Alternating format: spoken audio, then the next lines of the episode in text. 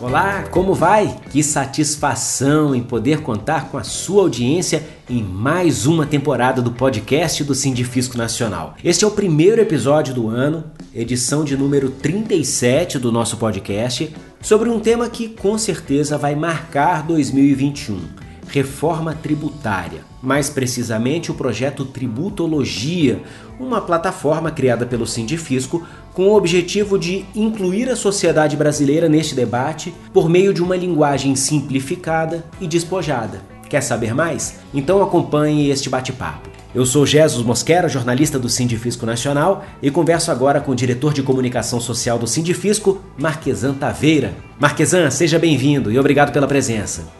Olá, Jesus. Agradeço a sua gentileza e é sempre um prazer estar aqui no nosso podcast, que é um dos projetos mais ousados e mais abrangentes da nossa comunicação. O que é a plataforma Tributologia?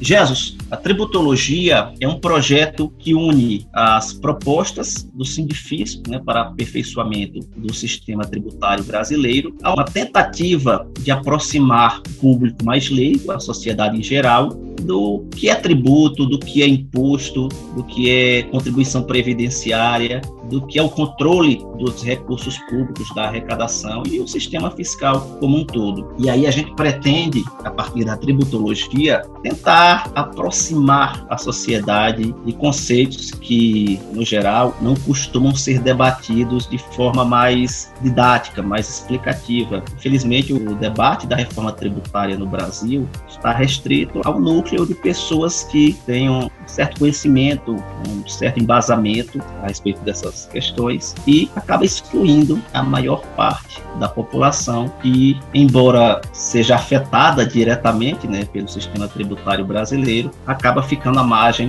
da discussão. E para acessar o site, a gente tem dois caminhos diferentes, né? Exatamente, Jesus. São dois domínios que dão no mesmo veículo, tributologia.com.br e reformatributária.org vão dar na mesma página.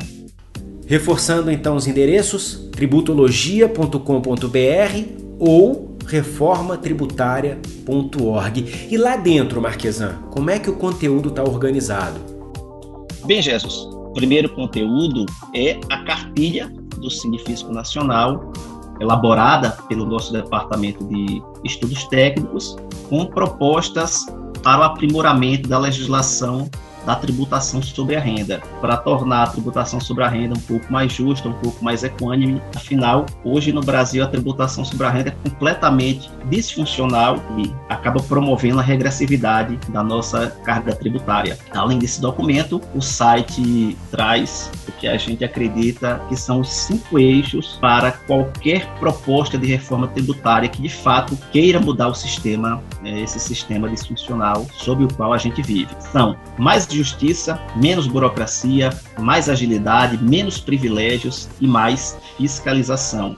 No eixo de mais justiça, a gente aborda a necessidade de correção da tabela de imposto de renda, a necessidade de tributar com IPVA jatinhos, lanchas, bens né, de locomoção de pessoas de rendimento, de patrimônio mais expressivo. No eixo menos burocracia, a gente traz a necessidade de simplificar a tributação, simplificar as obrigações acessórias e, ao mesmo tempo, unificar alguns dos tributos sobre o consumo. No terceiro eixo, que trata da agilidade, a gente pretende discutir o alto grau de litigiosidade do nosso sistema tributário, né, que sobrecarrega tribunais administrativos de julgamento e o próprio judiciário. Né? Hoje, alguns processos, algumas autuações demoram mais de década para tramitarem, né, tanto na, na, esfera administrativa quanto no judiciário. Às vezes, só na esfera administrativa leva esse tempo mais um tanto de tempo no judiciário. No quarto eixo, quarto de, de, menos privilégios, o eixo de menos privilégios, a gente discute a política de benefícios fiscais do governo. Felizmente, o Brasil tem se tornado, ao longo dos últimos tempos, um paraíso de benefícios fiscais e isso tem promovido uma erosão da nossa base tributária e contribuído para tornar o sistema ainda mais regressivo. E nesse eixo de menos privilégios, a gente pretende discutir também os sucessivos programas de refinanciamento, chamados popularmente e refez. Já o quinto eixo, de mais fiscalização, a gente enfatiza a necessidade de fortalecer o poder fiscalizatório da Receita Federal e, sobretudo, as autoridades tributárias, que são os auditores fiscais. E na sua avaliação, qual a perspectiva de tramitação e aprovação da reforma tributária, levando em conta, por exemplo, a troca de presidente da Câmara? E qual a possibilidade de acolhimento dessas propostas apresentadas na tributologia? Jesus, se o Baleia Rossi, que é o candidato do MDB, vencer a eleição, é esperado que a PEC 45 receba uma atenção especial. A PEC 45 é de autoria do CECIF, né, foi encampada pelo grupo do atual presidente da Câmara, o Rodrigo Maia. O relator da, da PEC é o Agnaldo Ribeiro, e ele já sinalizou que tem interesse de entregar o relatório concluído em um prazo relativamente curto. Caso o candidato do governo ganhe, o candidato do governo é o Arthur Lira, do PP, a expectativa é que as propostas do governo ganhem protagonismo. E as propostas do governo são um pouco menos ousadas, né? Elas não vieram por PEC, vieram por PL. A primeira delas, não sei se você lembra, era a unificação do PIS e da COFINS, unicamente esses dois tributos. O governo se comprometeu a enviar mais alguns PLs tratando de reformas ou de correções pontuais no sistema. Já no Senado, a expectativa é que a PEC 110 continue a tramitar normalmente. E a gente espera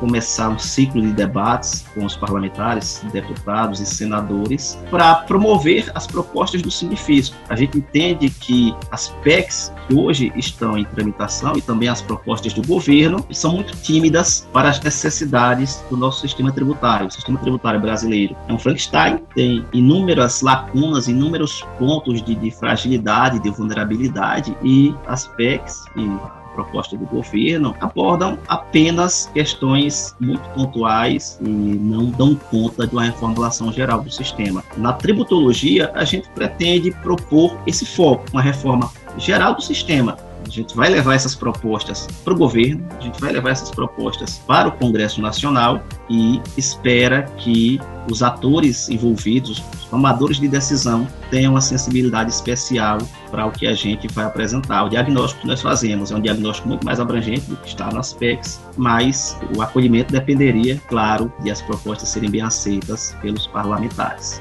Marquesan, obrigado pelas informações. Muito obrigado, Jesus.